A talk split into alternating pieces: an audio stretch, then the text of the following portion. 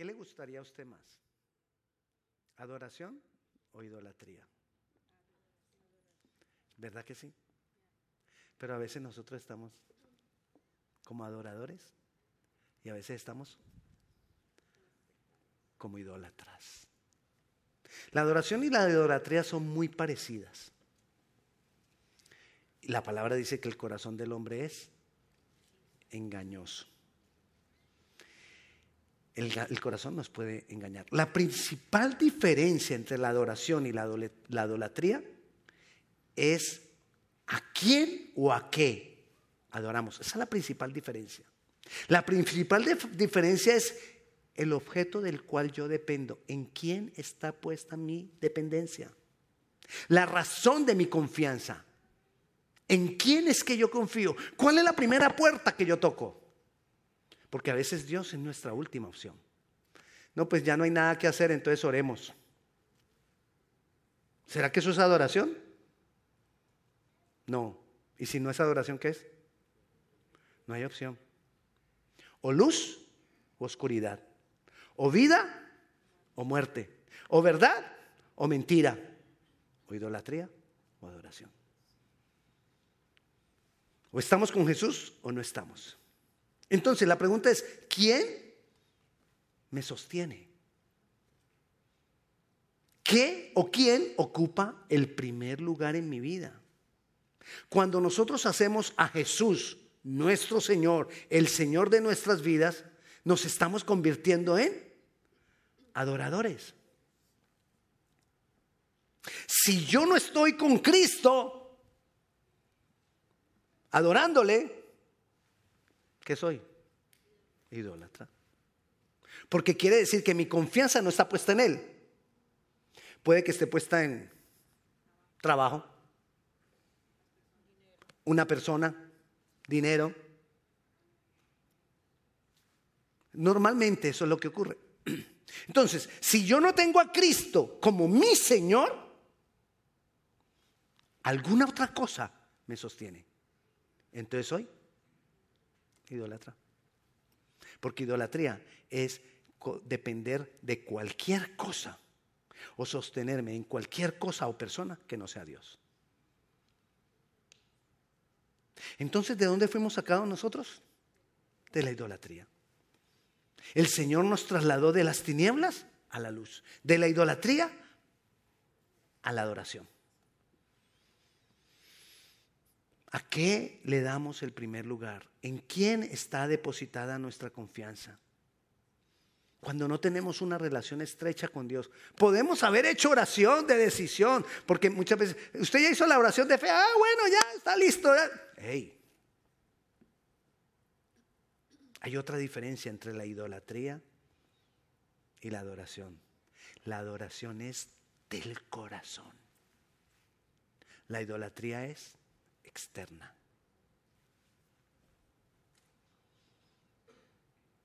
Estamos en líos. Porque tenemos que decidir quién soy. ¿Adorador o idólatra? Le decimos a Jesús, Señor. Pero si Él no es Señor de mi vida, ¿qué soy?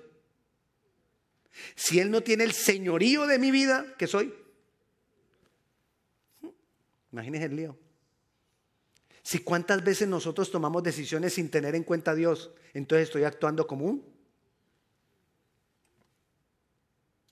Y me he percatado de no decirlo yo, sino de que lo diga usted. Pastor, usted dijo que era muy... No, yo no, usted fue el que dijo.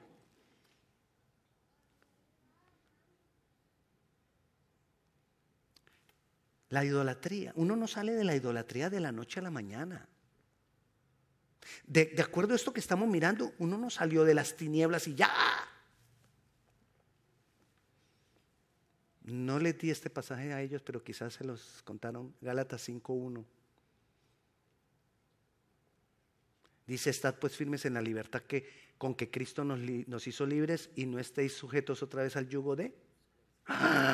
O sea que yo puedo volver a estar otra vez en esclavitud. Y si yo volví otra vez de para atrás, ¿qué soy? Idólatra. Por eso te decía al principio, a veces estoy como un gran adorador y otras veces estoy como un gran... Ah, ya no quiere decir no le vuelvo a contar la estrategia. Entonces soy un idólatra. Esta vez sí se lo dije yo. Hemos sido pasados de idolatría a adoración, de muerte a vida. Lo dice Juan 5:24. Dice que nosotros fuimos trasladados. Leámoslo.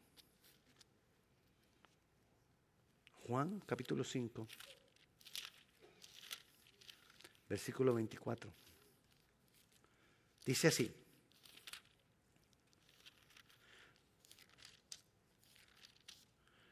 De cierto, de cierto os digo que el que oye mi palabra y crea el que me envió, tiene vida eterna y no vendrá a condenación, mas ha pasado de muerte. Y cuando estábamos en muerte éramos idólatras. Pero hemos sido pasados a vida. Por eso creer en Jesús no es solamente creer en la mente, es entregarse a Él. Porque cuando yo me entrego a Él, recuerda que hemos estado hablando todo este mes de la adoración. Y la adoración hemos visto que tiene que ver con comunión. No es cantar, cantar nos ayuda. Pero tiene que ver con intimidad con Él. Que le podemos decir yo te adoro es como que... Pero lo tenemos que demostrar en nuestra permanencia en esa relación con Él. Darle el primer lugar, darle el señorío, adorarlo. La adoración entonces trae vida, la idolatría trae muerte. Entonces, cuando yo estoy aquí en esa comunión con Él adorándole, cuando yo me salgo de ahí, estoy entrando otra vez a muerte. Empieza a haber muerte en nuestras vidas. Entre más yo mantenga aquí, más vida va a haber. Entre más yo mantenga en adoración, más vida, más transformación. Estoy en el proceso de transformación. Pero cuando yo me detengo en el proceso de transformación, recuerda lo que ya varias veces hemos dicho, nosotros somos carros que vamos en loma. Solo tiene ese carro, solo tiene acelerador. No hay freno. O sea que si usted deja de andar, ¿qué pasa? Se devuelve. No hay forma de parar. O vas hacia adelante o vas hacia atrás. Y cuando vas hacia atrás, estás yendo otra vez a esclavitud. Y cuando vas hacia atrás, estás yendo otra vez a idolatría. Pero si yo continúo, sí, a veces como que me devuelvo. O sea, no le ha pasado cuando, bueno, más que todo en los carros estándar. Sí, los, que manejan han manejado el carro estándar que tiene que hundir una closet y el carro...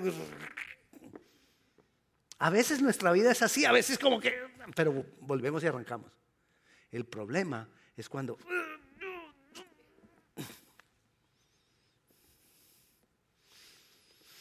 Dios quiere darnos vida. Dios quiere manifestarse a nosotros. La adoración trae bendición. La, idolatría trae maldición.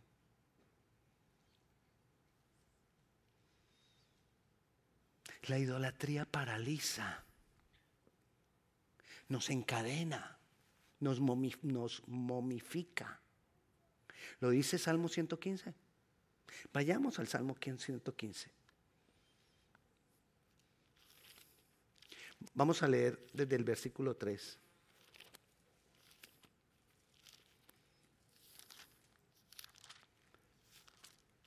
Dice, nuestro Dios está en los cielos y todo lo que quiso ha hecho, aún a nosotros. Recuerden, nosotros, también lo hemos hablado este mes, nuestro Dios es el creador. Cualquier otro Dios es creado por ideologías, por filosofías, por religiones, por pensamientos. Pero nuestro Dios nos creó a nosotros, no nosotros a Él. Nuestro Dios está en los cielos, todo lo que quiso ha hecho. Los ídolos de ellos son plata y oro y obra de manos de hombres. ¿Tienen boca? Mas no hablan. Tienen ojos, mas no ven. Orejas tienen, mas no oyen. Tienen narices, mas no huelen. Manos tienen, mas no palpan. Tienen pies, mas no andan.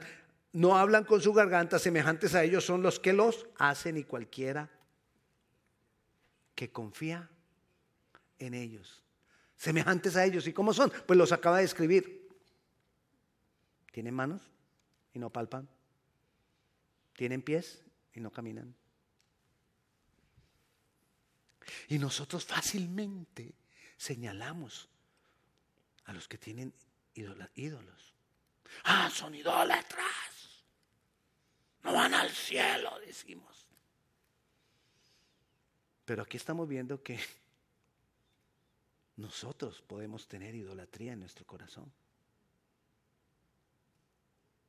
Cuando le damos a cualquier cosa el lugar o el derecho de Dios en nuestras vidas. Cuando Pablo empieza a explicar la doctrina, porque una de las cosas que hace Pablo es explicarnos la doctrina. Hay personas que no quieren leer Pablo. Algo ha pasado en Colombia y es que establecen una ley y dice, esta es la ley, pero hasta que no se reglamenta la ley no la pueden cumplir. ¿Qué es reglamentar la ley? Decir, esa ley se tiene que cumplir, pero ¿cómo se va a cumplir? ¿Quién debe hacerlo? ¿Quién no lo debe hacer? ¿Quién lo va a ejecutar? ¿Quién no lo va a ejecutar? ¿Con qué derecho ejecuta? ¿Qué pasa con el que no lo hace? Todo eso, todo eso es la reglamentación de la ley. Jesús nos da la palabra. Las cartas que siguen nos reglamentan lo que Jesús dijo. Y no lo podemos ejecutar si nosotros no lo leemos. Y cuando Pablo entonces empieza a explicar, a ampliar todo lo que Jesucristo dijo, una de las cosas que, comienza a decir está en Romanos capítulo, capítulo 1. Y dice Romanos, el versículo 25. Está hablando de cómo nos desviamos, de cómo la humanidad nos desviamos, de cómo la humanidad dejamos de adorar a Dios para caer en la idolatría. Y dice, ya que cambiaron la verdad de Dios, ¿qué hicieron?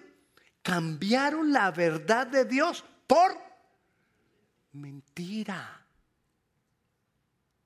Honrando y dando culto a las criaturas antes que al creador. O sea, la idolatría es mentira.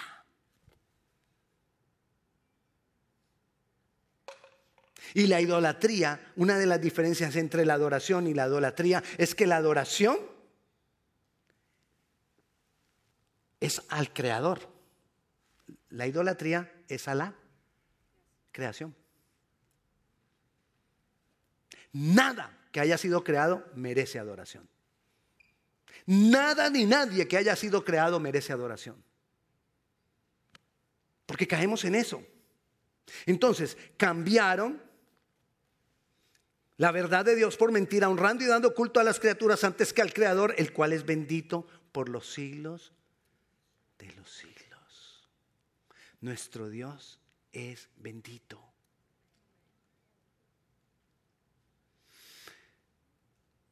Pero como nuestro corazón, como nuestro corazón es engañoso, hay otro problema con la adoración. Perdón, con la idolatría. Les decía, la adoración es del corazón. La idolatría es algo externo. Entonces nosotros, siendo cristianos, teniendo a Cristo, podemos caer en idolatría.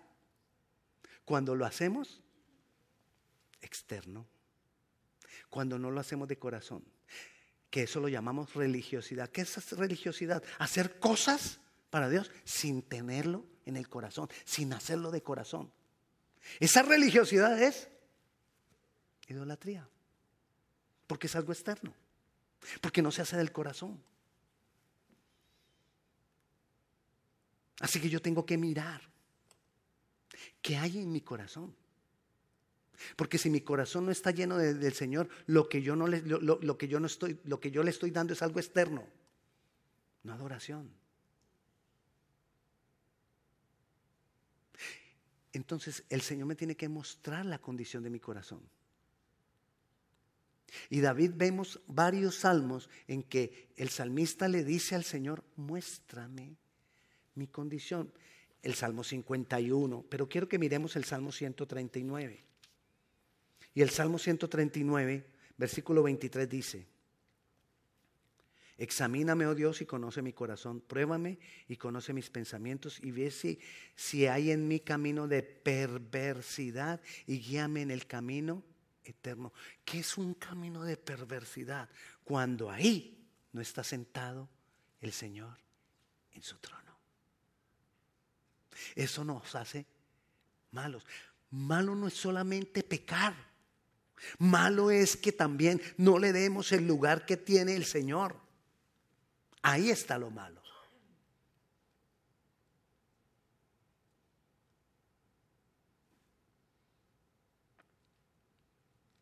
Dios quiere que le demos el primer lugar. Que ese lugar no se lo demos a nada ni a nadie. Está en los diez mandamientos. ¿Será que nosotros no debemos fijarnos en los mandamientos? Claro que sí. Y ahí está no te harás imagen. Ni de nada que esté arriba en los cielos, ni de nada que, que esté abajo en la tierra, no te harás imagen. Ni ninguna cosa que está arriba en los cielos, ni de las cosas que están abajo en la tierra, ni de las aguas debajo de la tierra, no te hagas imagen de nada para inclinarte a ellas, para confiar en ellas, para depositar tu confianza en ellos.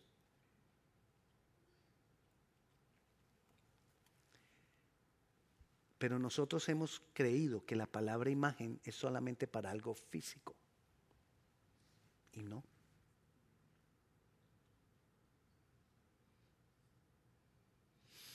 Tenemos que lograr una buena imagen.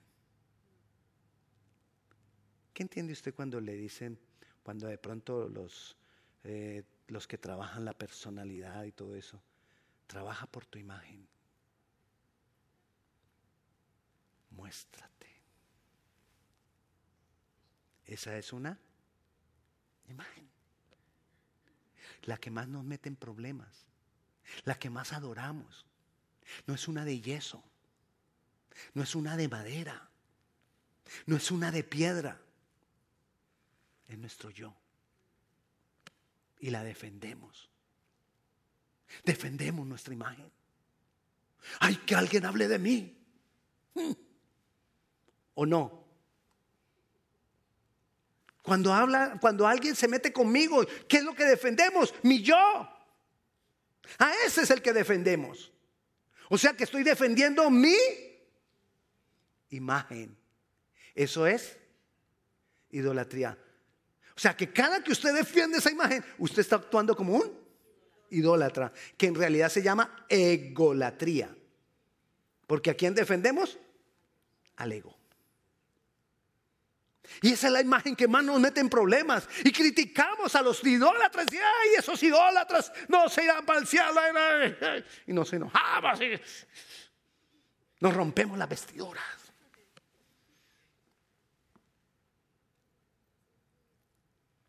Y discutimos.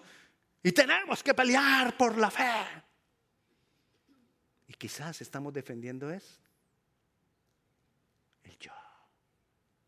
Porque yo no pierdo. Y voy a pelear por eso. Tengamos cuidado. ¿Qué imagen defendemos? Cuando me enojo. Cuando soy iracundo. ¿Qué imagen defiendo? Cuando no se hacen las cosas como yo pienso. Cuando no se hacen las cosas como yo digo. ¿Qué imagen estoy defendiendo? Cuando soy orgulloso. Cuando ya no te quiero hablar porque tú me dejaste hablar primero y yo no te voy a llamar porque tú no me llamaste. ¿Qué imagen estoy defendiendo? ¿A quién estoy exaltando? Y hay tantas cosas en el, en el sistema del mundo ayudándonos a exaltar esa imagen que no se ve, pero que muchas veces es lo que más amamos nuestra propia imagen. Ahora entonces volvamos a la pregunta del principio. ¿Adoración o idolatría? La adoración por eso tiene que ver con humildad. La adoración tiene que ver con humillar, con pisotear. Es más, una de las palabras hebreas para adorar es pisar. Y entonces yo, oye, ¿cómo así? ¿Cómo así que, que adorar tiene que ver con pisar? Claro, porque hay que pisar el ego, el yo, para que no se levante esa imagen. Es como lo que pasó, recuerda que alguna vez vimos aquí lo que pasó cuando llevaron el arca del pacto al, templo de Dagón. Claro, allá estaba esa imagen erguida. Y la presencia de Dios hizo que cayera. Entonces, ¿cómo voy a lograr yo que esa imagen que yo levanto, esa imagen que me da roncha cuando dicen algo que no me gusta, es tu imagen? Hay veces dicen algo, aquí en la iglesia a veces decimos algo o, tú escuchas una predica eso no me gustó, yo no sé, no. Yo no estoy de acuerdo con eso. No me gustó lo que dijo ese tipo, no me gustó lo que dijo el pastor. ¿Qué crees que le está, qué es lo que, está produciendo esa roncha? El ego. Y lo tomamos todo personal. El ego.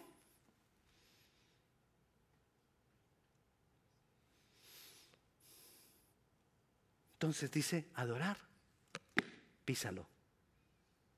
Entonces estaba la imagen de Dagón ahí y la presencia de Dios hizo que cayera. ¿Cómo vamos a hacer nosotros entonces poder pisar el yo, el ego, con presencia de Dios? No hay otra manera. Tú puedes decirle todos los días a, tu yo, no te levantas, no te levantan. Si no tienes presencia de Dios, se va a levantar en el primer instante. Tú vas, no, ya, ya no voy a ser enojón, ya no voy a ser orgulloso, ya no voy a ser... Eh, cuando defendemos el, ego, dígame, ¿qué pasa? No voy a ser envidioso. ¿Envidioso se da con ego? Sí, no, claro. Quiero tenerlo del otro. Egoísta. A veces es fácil, egoísta. ¿Qué más? Soberbio. ¡Ja! Nadie me pasa por encima a mí. ¿Qué más? Envidioso. Bueno, ya dijimos envidioso. Señor, orgulloso. Prepotente. La prepotencia es asumir, pre antes, asumir que yo tengo la razón que yo tengo el poder, que yo soy el duro, que yo soy el más. Esa es la prepotencia. Asumir. Todo eso yo lo tengo que pisar y únicamente se puede pisar con presencia de Dios en nuestras vidas. Así que si no hay presencia de Dios, nosotros caemos. Siendo cristianos, teniendo al Señor Jesucristo, llevando, ¿cuántos años llevamos en el Cristo? ¿Cuántos años llevas? Perdón. ¿Cuántos años llevas? 40 en Cristo. 40 no. Ay, sí, 40. 40 en Cristo. Pero si nosotros no hacemos lo que tenemos que hacer, no hay presencia de Dios en nosotros, estamos actuando como un idólatra. Adoración o idolatría. Yo escojo vida o muerte, mentira o verdad, libertad o esclavitud. Yo escojo. He puesto delante de ti, dice el Señor, la adoración o la, idolatría para que escojas.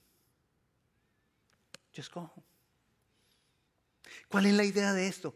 Que desde hoy yo comience a decir, hey, yo no voy para atrás. No olvídese, yo voy para adelante. Ahora, ¿quién me va a jalar la camisa para atrás? El yo. Vitícor. A ti, Andresito, el Mercito, Alessandrita. Esa es la que nos jala para atrás. Esa es la que me hace reaccionar. No, es que usted me dijo y entonces... Mm, mm. Así habla Leo cuando está actuando. ¿no? Así somos. Así que cuando usted se vea que usted está reaccionando así que está defendiendo el ego, acuérdese, ay, estoy siendo idólatra. Ay, voy a derribar esa imagen.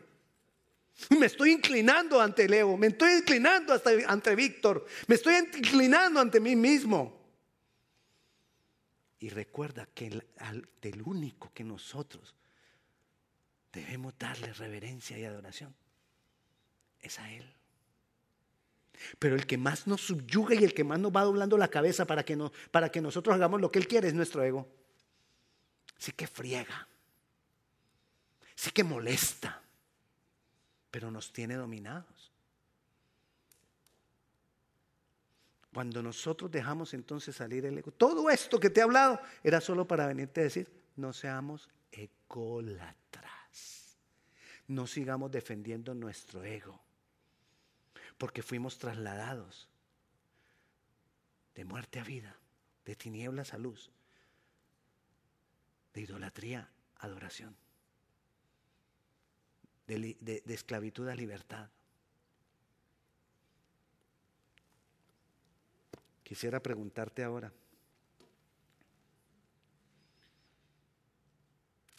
¿qué aprendió? Primera de Samuel 15, 23 también nos dice a nosotros que no debemos nosotros envanecernos, porque como pecado de adivinación es la rebelión y como ídolos e idolatría la... Ahí llegamos. Cuando yo soy obstinado, el obstinado está exaltando el yo, es lo mismo que Idolatría. Así que no te lo estoy inventando, está en la palabra.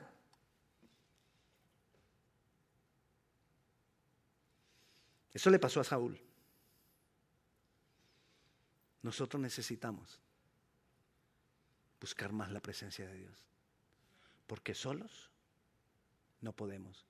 Y 1 Corintios capítulo 10, versículo 14 nos dice, huye, corre de la idolatría. O sea, es algo que está ahí. ¿A quién le escribió? A los corintios. Cristianos. Seguían al Señor. Y les dice, huyan de la idolatría, porque la idolatría nos está persiguiendo por donde sea. ¿Y sabe cuál es el mayor problema? Que nos está persiguiendo y está dentro Así que huir no es solamente decir, ay, no, no tengo ídolos, ay, no, no, no, yo no voy allá porque. No, si está aquí, el mayor problema está aquí. Y maltratamos a otros y los juzgamos y los señalamos. Idólatras. Así con voz delgadita. Idólatras. No. Miremos aquí. Porque cuando tú estás señalando a alguien, un dedo señala a ellos, tres dedos te señalan a ti y el otro señala a Dios. Como Adán, la mujer que tú me diste. Y le echó la culpa a Eva. Cuando Eva, pobrecita.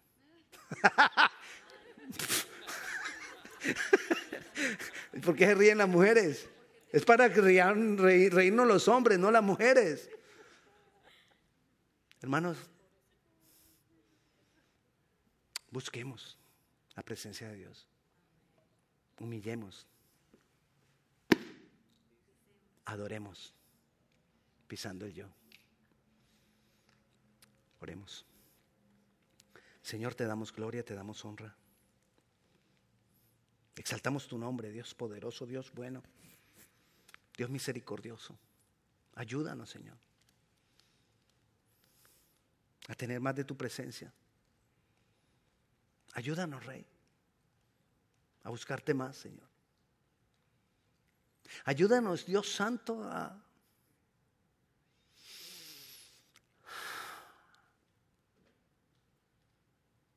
buscarte más, Señor, por encima de todas las cosas que nos satisfacen, por encima de todas las cosas a las que les hemos dado el primer lugar. Muéstranos la condición de nuestro corazón y aquellas cosas que van tomando el primer lugar en nuestras vidas, muéstranoslo, Dios. Te damos honor, te damos gloria, te damos gracias, exaltamos tu precioso nombre. Bendito eres tú, Dios poderoso. Santo, santo, santo. Señor, nos entregamos a ti. Cada área, esas áreas que han sido difíciles de entregarte, te las entregamos a ti. Esas áreas de debilidad, te las entregamos a ti. Esas áreas en las cuales nuestro ego se levanta fácilmente, te las entregamos a ti. Eso cuando se levanta el viejo hombre, la carne, Señor, te lo entregamos a ti. Pero ayúdanos con tu presencia tener dominio, aplastar esto y poder huir de la idolatría, Señor. Ayúdanos. Te damos gloria, te damos honra y te damos gracias. En tu nombre Jesús. Amén. Si alguno de ustedes necesita alguna, tiene alguna petición de oración, aquí tenemos algunos hermanos al final que van a estar dispuestos para orar por usted. Dios le bendiga. Nos vemos en cada una de las actividades que tenemos y si no, nos vemos el domingo en Washington, D.C.